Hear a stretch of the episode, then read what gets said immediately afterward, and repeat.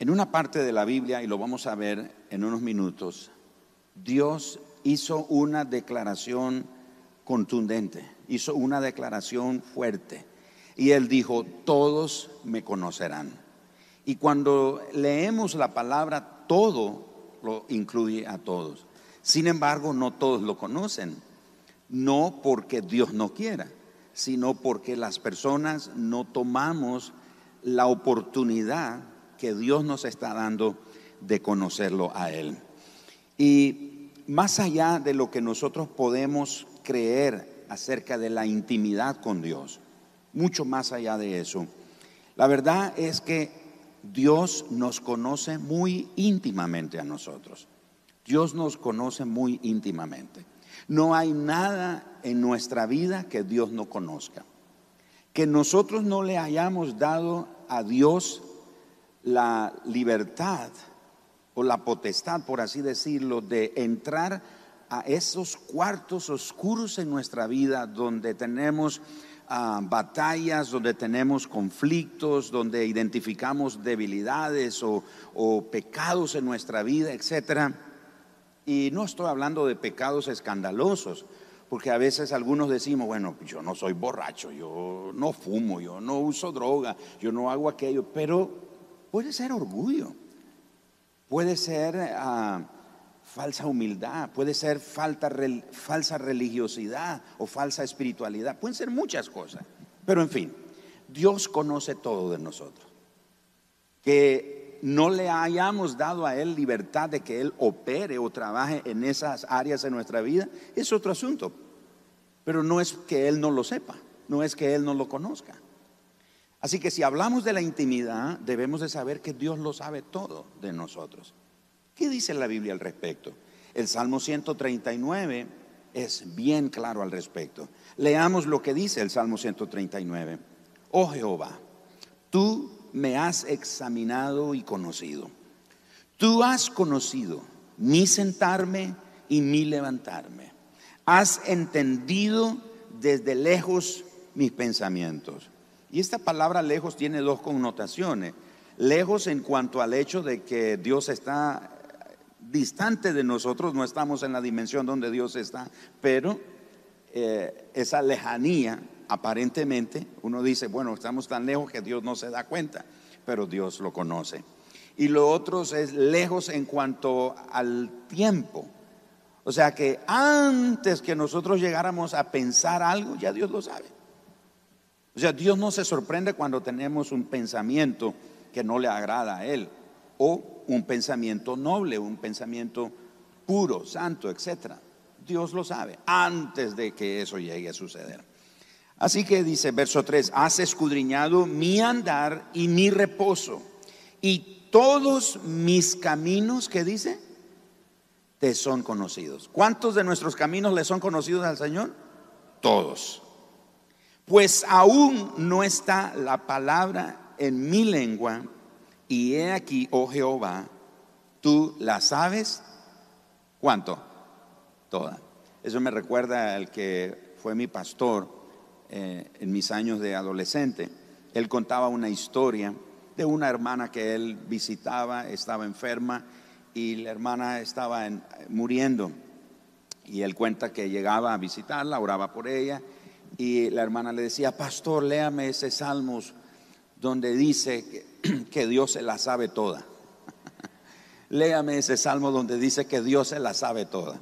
Bueno, era este salmo, el salmo 139 pero no dice que se la sabe toda, sino que tú la sabes toda, hablando de nuestras palabras. Verso 5, detrás y delante me rodeaste y sobre mí pusiste tu mano. Note, delante, detrás, sobre. Tal conocimiento, ese conocimiento que Dios tiene de nosotros, es demasiado maravilloso para mí. Alto es, es decir, no, lo puedo alcanzar, no lo puedo comprender. ¿A dónde me iré de tu espíritu? ¿Y a dónde huiré de tu presencia? Si subiere a los cielos, ahí estás tú. Y si en el Seol hiciere mi estrado, he aquí, ahí tú estás. Si tomare las alas del alba y habitare en el extremo del mar, aún ahí me guiará tu mano y me asirá tu diestra. Y si dijere, Ciertamente las tinieblas me encubrirán, aún la noche resplandecerá alrededor de mí. Aún las tinieblas no encubren de ti y la noche resplandece como el día. Es como que Dios tiene visión infrarroja. Vamos a decir así, ¿verdad? O sea, eh, en la noche, en la oscuridad, en medio de la oscuridad, Dios ve todo, Dios lo sabe todo.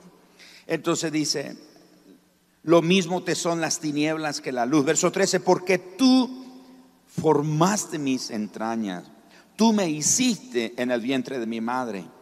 Te alabaré porque formidables, maravillosas son tus obras. Estoy maravillado y mi alma lo sabe muy bien.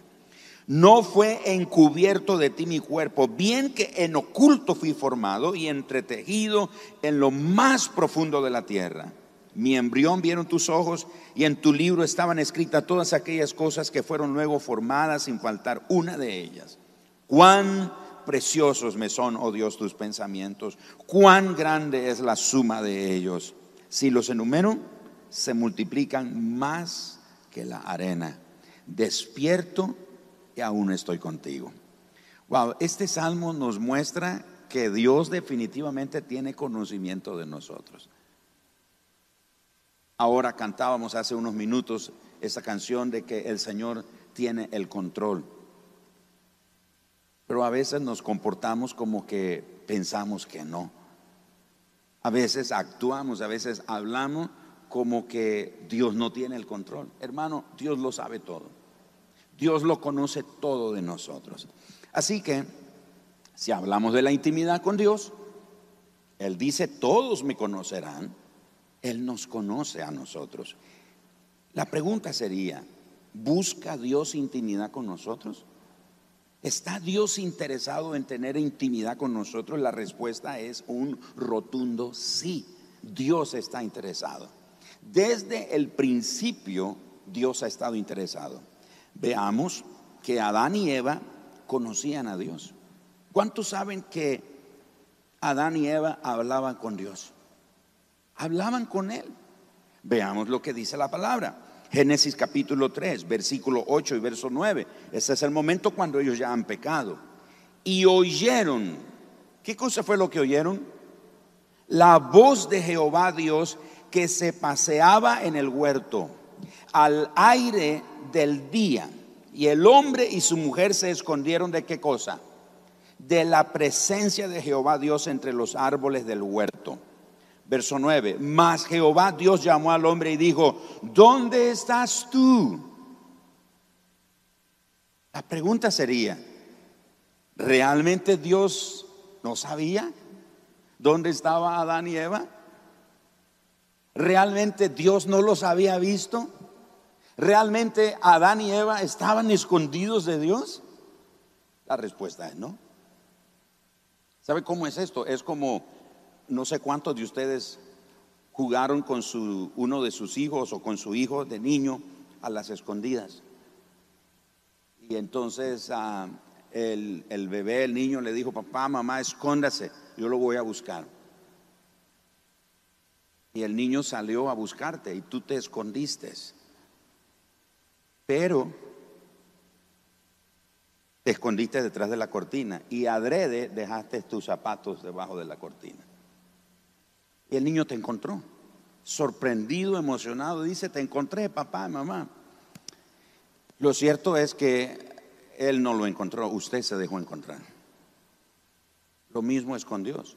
Dios siempre se deja encontrar por nosotros. Dios sabe dónde estamos nosotros. Dios conoce en qué punto estamos nosotros. Y entonces Dios le hace la pregunta a Adán, ¿dónde estás, Adán?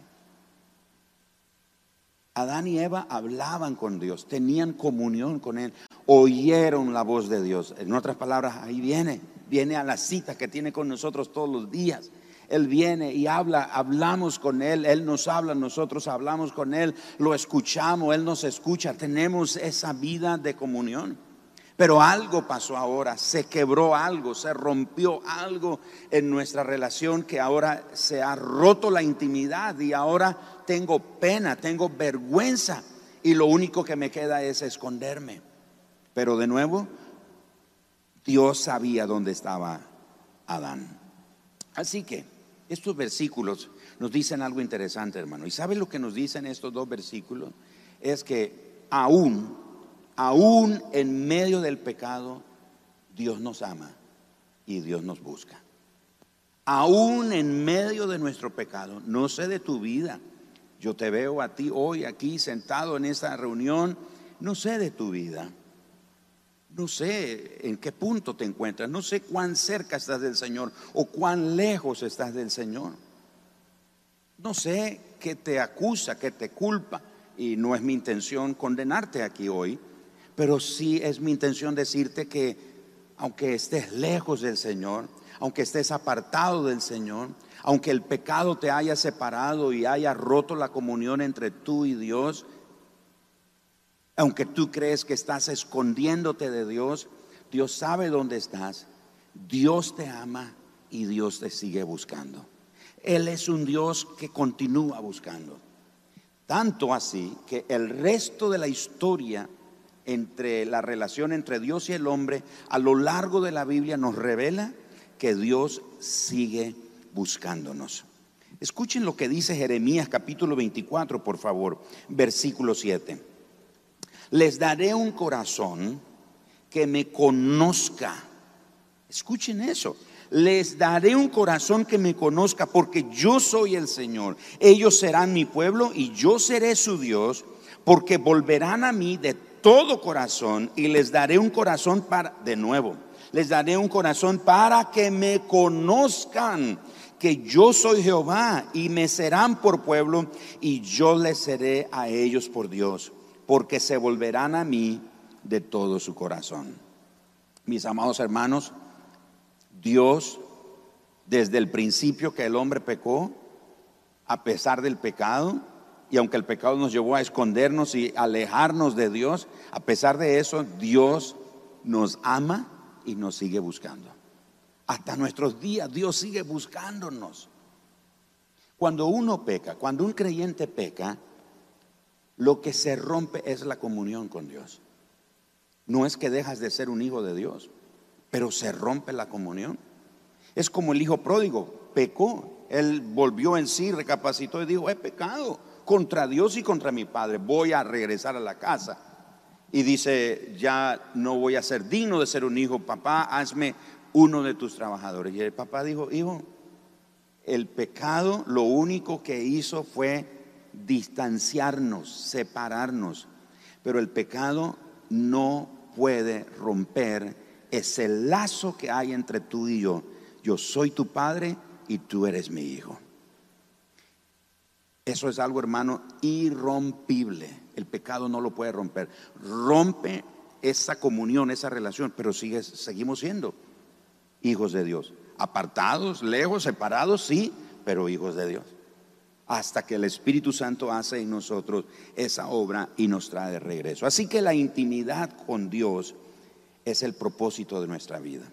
Esa es la razón por la que fuimos hechos para tener intimidad con Dios. Acompáñenme a Jeremías capítulo 30, por favor. Y en el capítulo 30 de Jeremías, vamos a leer un par de versículos aquí que nos van a poner un, un poco más en perspectiva de esto que estamos hablando. Y es que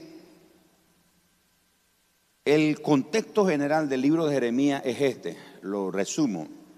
El profeta Jeremías profetiza al pueblo de Judá, al pueblo de Israel, y digo Judá porque Jerusalén era la tribu del sur que quedó y fueron llevados cautivos a Babilonia.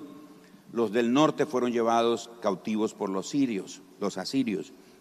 Así que el profeta Jeremías tiene un ministerio para profetizar a estos dos grupos del pueblo de Israel que están en lugares separados, tanto así que el profeta Jeremías les dice que se establezcan ahí, que tengan hijos, que tengan casa, que siembren viñedos, que coman, que disfruten ahí.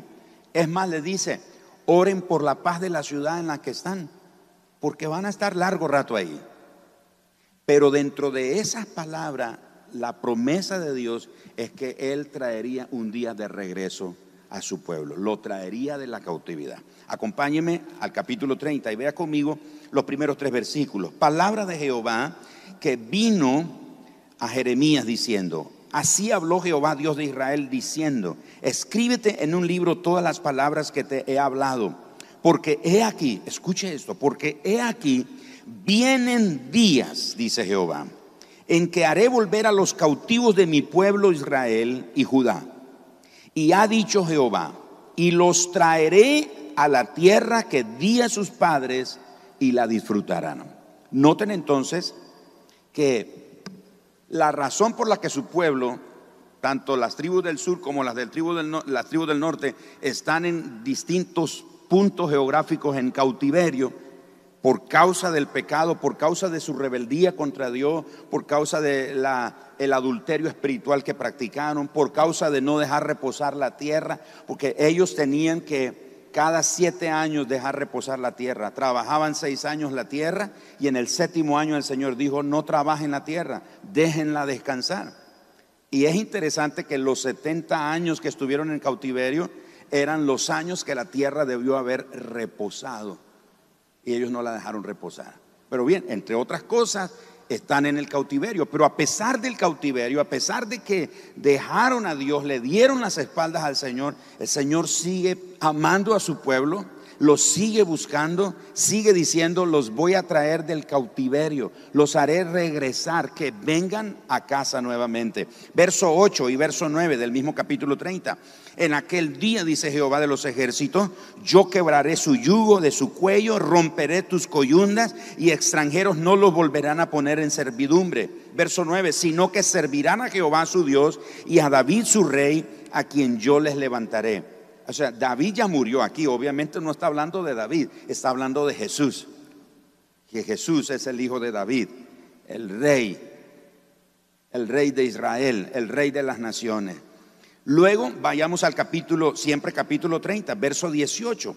Vayan conmigo al verso 18 hasta el 22. Así ha dicho Jehová, es aquí yo hago volver los cautivos de las tiendas de Jacob y de sus tiendas tendré misericordia y la ciudad será edificada sobre su colina y el templo será asentado según su forma. Y saldrá de ellos acción de gracia, voz de nación que está en regocijo, y los multiplicaré y no serán disminuidos, los multiplicaré y no serán menoscabados, y serán sus hijos como antes, y su congregación delante de mí será confirmada, y castigaré a todos sus opresores. Verso 21, de ella saldrá su príncipe y de en medio de ella saldrá su señoreador y le haré llegar cerca y él se acercará a mí de nuevo. Le haré estar cerca y él se acercará a mí porque ¿quién es aquel que se atreve a acercarse a mí? Dice Jehová y me seréis por pueblo y yo seré vuestro Dios. Vayamos al capítulo 31 y noten el verso 1 del capítulo 31. En aquel tiempo, dice Jehová, yo seré por Dios a todas las familias de Israel y ellas me serán a mí por pueblo. Y el verso 31, capítulo 31, verso 31. Escuche esto que tremendo. He aquí vienen días, dice Jehová, en los cuales haré nuevo pacto con la casa de Israel y con la casa de Judá. Cuando habla de Israel, habla de las diez tribus del norte. Cuando habla de Judá o Jerusalén, está hablando de las dos tribus de, ah, de Israel que estaban en el sur. Y dice entonces, haré pacto con la casa de Israel y con la casa de Judá. No como el pacto que hice con sus padres el día que tomé su mano para sacarlos de la tierra de Egipto, porque ellos invalidaron mi pacto, aunque fui aunque fui yo su, Fui yo un marido para ellos, dice Jehová. Verso 33. Pero este es el pacto que haré con la casa de Israel después de aquellos días, dice Jehová. De nuevo, daré mi ley en su mente y la escribiré en sus corazones. Y de nuevo, yo seré a ellos por Dios y ellos me serán por pueblo. Y termina el verso 34.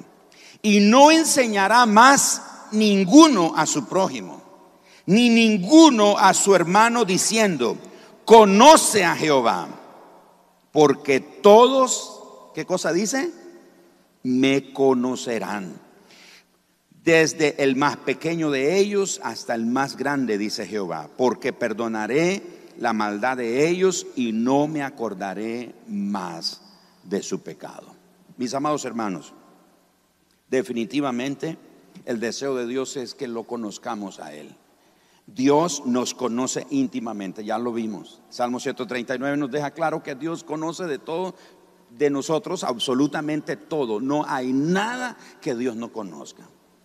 Y aunque el pecado nos llegue a separar de esa relación con Dios, como en el caso de Adán y Eva, Dios continúa amándonos y Él continúa buscándonos. Y el ejemplo que vimos en la escritura del pueblo de Israel, que aunque fue llevado en cautividad por causa de su pecado y Dios dijo, tengo que castigarlo, pero Dios dijo, los haré volver, haré que regresen, los voy a restituir, los les voy, vamos a, a reedificar el templo, la ciudad, de las, sobre las ruinas levantarán un nuevo templo, una nueva ciudad, un nuevo pueblo. Pero lo más importante de esto es que Dios dice, ellos serán mi pueblo y yo seré su Dios. Y dice el verso 34 de Jeremías 31, no va a haber necesidad de que uno le diga a otro, conoce al Señor. No va a haber necesidad de que otra, otra persona le tenga que estar enseñando a otro para que conozca a Dios. Dice, porque todos me conocerán. Dios está dispuesto a que nosotros lo conozcamos. Recuerde que la intimidad con Dios es el propósito de nuestras vidas. Para eso fuimos creados, para tener relación con Dios. No solamente para creer en Él, y eso es bueno, es un buen comienzo creer en Dios. ¿Cuántos creen en Dios aquí? ¿Ok? Entonces, eso es un buen comienzo, pero no es suficiente. No es suficiente con creer en Dios. Es necesario tener una relación con Él. Aunque eso es un buen comienzo, como dije, pero no solo para obedecerlo, aunque a Él le agrada que nosotros le obedezcamos. Dios quiere que le conozcamos. Por eso Jesús le dijo a la mujer samaritana, ustedes adoran lo que no conocen, lo que no saben. Porque uno podría estar en una relación con Dios siendo cristiano de mucho tiempo y como dijo Job, de oídos que había oído. Pero ahora mis ojos te ven, Señor. Así que Dios está interesado en que nosotros crezcamos en esa relación con Él. Dios nos creó para tener compañerismo íntimo con Él. Y por eso Él estableció que la meta de nuestra existencia sea conocerlo, sea amarlo y sea vivir en una relación con Él. No sé si ustedes han leído en el libro de Hebreos, capítulo 11, de Moisés, el escritor a los Hebreos dice que Moisés se sostuvo como viendo a quién? Al invisible. Pero recuerden ustedes que ese versículo no es lo único que destaca. Dice, porque él tenía puesta la mirada en la recompensa, dice en una versión, otra versión dice en el galardón. ¿Cuál era el galardón? ¿Cuál era la recompensa que Moisés quería? Desde el principio, cuando Dios se le reveló a Moisés, Moisés sabía que el galardón y la recompensa que él podía tener era conocer a Dios. Tanto así que en un momento cuando el pueblo de Israel se revela contra Dios para no entrar en la tierra prometida, Dios le dice a Moisés, ¿sabes qué Moisés? Tengo un, tengo un plan, tengo un nuevo plan. Y el plan es este, yo no puedo ir con ustedes. Si yo voy con ustedes es para que los mate, para que acabe con ustedes. Entonces he designado un ángel fuerte. Algunos teólogos dicen que ese ángel es Cristo. Dice que vaya con ellos vayan a la tierra prometida que fluye leche y miel, pero yo no voy a ir con ustedes. Es en ese momento que Moisés le dice a Dios, Señor, si tú no has de ir con nosotros, bueno, de hecho, él no dijo nosotros. Él dijo, si tu presencia no ha de ir conmigo, no nos saques de este lugar. No nos saques de aquí. Y ese aquí era el desierto. Ahora, ¿quién no quisiera ir a la tierra que fluye leche y miel y dejar el desierto? Alguien, pues con buen sentido común, dice, no, pues yo quiero dejar el desierto y me voy a la tierra prometida. Sí, pero la desventaja es que vas a la tierra prometida, pero no tienes la presencia de Dios. Así que para Moisés la recompensa, el galardón era conocer a Dios, era vivir para Él, era tener comunión con Él, era amarlo. Tanto que Jesús dice en Juan capítulo 17, versículo 3, que la vida eterna es conocer a Dios. Y otro día podríamos hablar teológicamente de ese asunto, porque Jesús dice, porque esta es la vida eterna. En esto consiste la vida eterna, en que te conozcan a ti, Padre, y a Jesucristo, a quien tú has enviado. Así que Dios desea que todos lo conozcamos. Pero cuando la Biblia nos enseña que Dios desea que lo conozcamos, no es un conocimiento general. Como ¿Cuántos de los que estamos aquí conocemos algo de la capa de ozono? A ver, levante la mano. ¿Cuántos conocen? ¿Ha leído, ha escuchado, ha visto? Eso es lo que usted sabe. O sobre un actor de cine, de película. Una vez, una vez, hace muchísimos años, en uno de mis viajes ahí en la, en la ciudad de, de Miami, los hermanos que me invitaron me llevaron a, conocer una de las partes de zona de playas y cosas increíbles ahí, unos casas y condominios increíbles. Y ahí viven solo estrellas, o sea, actores de Hollywood y eso, muchos de ellos, o tienen casas ahí. Y vimos ahí, me acuerdo, me dicen, mira quién está yendo ahí, ahí caminando en, por una calle ahí cerca seguramente de su casa. Este actor que hizo Rambo, hizo Silver Stallone, ¿no? Él, lo vimos ahí. No es muy alto, es chaparrito. Yo lo vi, pero eso no significa que yo lo conozco. Yo puedo decir, no saben a quién conocí. Y usted diría, ¿a quién? Y yo le digo, a Silver Stallone, el que hizo de Rambo. Y usted diría, wow, pastor, usted lo conoció. Pues yo no lo yo lo vi en la calle. Yo no lo conocí. Dios desea que nosotros lo conozcamos a Él no como una información general, no como una información teológica.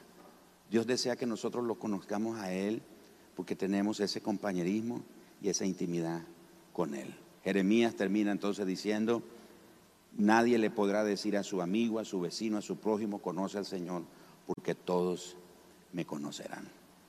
Esta noche yo quiero animarte, que nuestra oración sea, Señor, yo quiero conocerte más, yo quiero conocerte más, quiero conocerte mejor. Y les pedí a los muchachos que me ayudaran con esa canción que hemos usado los otros días de ah, Espacio te haré Jesús. Vamos a hacerle espacio al Señor en nuestra vida, no solo porque cantamos esta canción, pero porque ese es, nuestra, es nuestro anhelo, es nuestro deseo. Hacerle ese espacio a Jesús para que, al Señor, para que Él realmente tenga toda la libertad de moverse, trabajar, obrar en nosotros a fin de que nosotros podamos conocerle. ¿Saben ustedes que ese era el anhelo del apóstol Pablo? Conocer a Cristo. Ustedes leen las cartas de Pablo y se van a sorprender que Pablo, con todo y lo que Pablo conocía de Dios, de las escrituras, etcétera, dice Pablo, a fin de conocerle. El anhelo de Pablo era conocerle. Y no era un conocimiento como ah, sí, es alto, es bajo, es las facciones físicas. No, no está hablando de ese conocimiento. Es conocer la voluntad de Él, es conocer su amor, es conocer lo que le agrada, es amar lo que Él ama, es odiar lo que Él odia, es desechar lo que Él desecha. Y Él no desecha a ninguna persona, pero desecha el pecado. De eso se trata conocerlo, se trata de amarlo, se trata de rendirnos al Señor una y otra vez. No, pastor, yo ya me rendí al Señor hace tantos años cuando le di mi vida a Cristo. No, usted tiene que rendirse a Cristo todos los días. Todos los días de su vida. Una clave para que un matrimonio perdure en el tiempo. Una clave es expresarse el amor. Es hablarlo es demostrarlo. Sí, te amo. Algunos esposos o algunas esposas o, algunos cónyuges no se dicen esas palabras porque ellos asumen que su cónyuge ya lo sabe. No falta el hombre que dice, pero ¿para qué le voy a decir a mi esposa? Pareció ver al hermano Rigo. Ahí está el hermano Rigo. Que, que el hermano Rigo dice mi mujer. Algunos hombres pueden decir así, ¿para qué le voy a decir a mi mujer que la amo? Si estoy casado con ella 30 años. Y aguante, que sepa que la amo. Aquí he estado con ella todos estos años. ¿Qué más quiere que, que le diga que la ama si aquí estoy? A la esposa le encanta que su esposo le diga todos los días que la ama. Pastor, pero no cree usted que se va a aburrir. No se aburre. A Dios le encanta que sus hijos le expresemos nuestro amor a Él con nuestro servicio, nuestra entrega, nuestra búsqueda de Él, de su presencia, de leer, buscar su, su voz por la palabra, de dejarnos guiar. A Él le encanta todo eso. Así que esta noche nos ponemos en pie todos y hacemos esta oración esta noche. Señor, yo quiero conocerte. se me vino se me vino ahorita un pensamiento malo. Y lo voy a hacer pecar a ustedes también. Cuando digo conocer a Dios no es como el juego aquel de niño. ¿A cuántos le hicieron ese, esa grosería? ¿Quiere, quiere, ver a, quiere ver a Dios que decía, ¿verdad? ¿Quiere ver a Dios? A ver cuántos le hicieron eso. Vamos a orar por sanidad de eso. Quiere ver a Dios y, uno de, niños, sí, sí. Creo que era verdad. ¡ah! No, yo no estoy hablando de eso. Pero todos los días de nuestra vida, como le decimos a nuestro cónyuge, le decimos a nuestros hijos, a las personas con quienes nos relacionamos o, o aquellas personas por quienes tenemos un afecto, un cariño, les expresamos nuestro amor, nuestro aprecio, nuestro cariño todos los días, todos los días, todos los días. Necesitamos decirle al Señor, Señor, yo me arrepiento de mis pecados, yo te confieso como el Señor de mi vida, eres el Dios de mi vida, eres el Dios de mis generaciones, eres el Dios de mis hijos, de los que todavía no nacen, de los que están lejos todavía. Señor, eres el Dios, vas a ser el Dios de mis generaciones, de mis nietos, de mis bisnietos. Señor, van a ser ellos. Yo te amo, ellos te van a amar también, Señor. Señor, ellos van a depender de ti. Yo te necesito. Como, como el aire que respiro te necesito, como la comida que necesito comer te necesito, Señor. Yo te necesito. Hermanos, la vida cristiana no es un cumplimiento de reglas y mandamientos de hombres y tradiciones es una vida de relación, es una vida de intencionalidad, de acercarse a Dios, de buscarlo todos los días, de buscarlo en cualquier momento, en cualquier oportunidad, cuando esté triste, cuando esté afligido, cuando esté desesperado. Hoy yo estaba leyendo, hoy estaba leyendo una, una no, ayer estaba leyendo una escritura y en esa escritura encontré la voz del Señor que me dijo, no le tengas miedo porque lo he entregado en tu mano. Y digo, oh Señor, gracias por hablarme, porque yo estaba con pensamientos ahí preocupados de algunas cosas y mientras leía la palabra, la voz del Espíritu Santo saltó como que el Espíritu Santo agarró un resaltador y lo subrayó y me lo hizo ver como que en toda la página eran, eran las únicas palabras del Señor diciéndome, no le tengas miedo, lo he entregado en tus manos. ¿Cómo no voy a amar ese tiempo? ¿Cómo no voy a anhelar ese tiempo? ¿Cómo puedo vivir sin tener comunión con Él? ¿Cómo puedo vivir sin escuchar su voz por medio de la palabra? ¿Cómo puedo tener comunión? ¿Cómo puedo vivir sin hablar con Él? Sin dejar que Él me hable. Me tiene que corregir, me tiene que amonestar, pero lo va a hacer en amor, lo va a hacer con gracia, lo va a hacer con misericordia. Pero se trata de que el propósito de nuestra existencia es amarlo, es conocerlo, es vivir para Él. Padre, esta noche, tráenos, tráenos hacia ti, Señor, nuevamente. Atráenos hacia ti, Señor. Atráenos de nuevo a la cruz, no para sacrificar de nuevo a tu Hijo porque como dice el libro de Hebreos, no tenemos que traer a Cristo de nuevo a la cruz. Ya no es necesario porque el sacrificio de Él es perfecto. Pero si vamos a la cruz, lo que representa la cruz es el sacrificio perfecto, es la gracia salvífica, es el amor que perdona, es el amor que restaura, es el amor que levanta, es el amor que transforma. Señor, vamos a la cruz y decimos, Señor, no puedo, no tengo esa capacidad, no, no venzo todavía, sigo batallando, Señor, todavía me hace falta, necesito tu gracia, necesito, necesito, necesito de ti, Señor. Padre, esta noche entendemos que el, el propósito de nuestra existencia es conocerte a ti, es amarte a ti, es vivir para ti, Señor. Eso es lo que anhelamos esta noche, Señor. Y levantamos nuestras voces, levantamos nuestras manos esta noche y oramos esta canción diciendo, espacio te haré Jesús. Vamos iglesia, levantamos nuestro corazón cantando esta canción, orando esta canción. En lo profundo de nuestro ser decimos,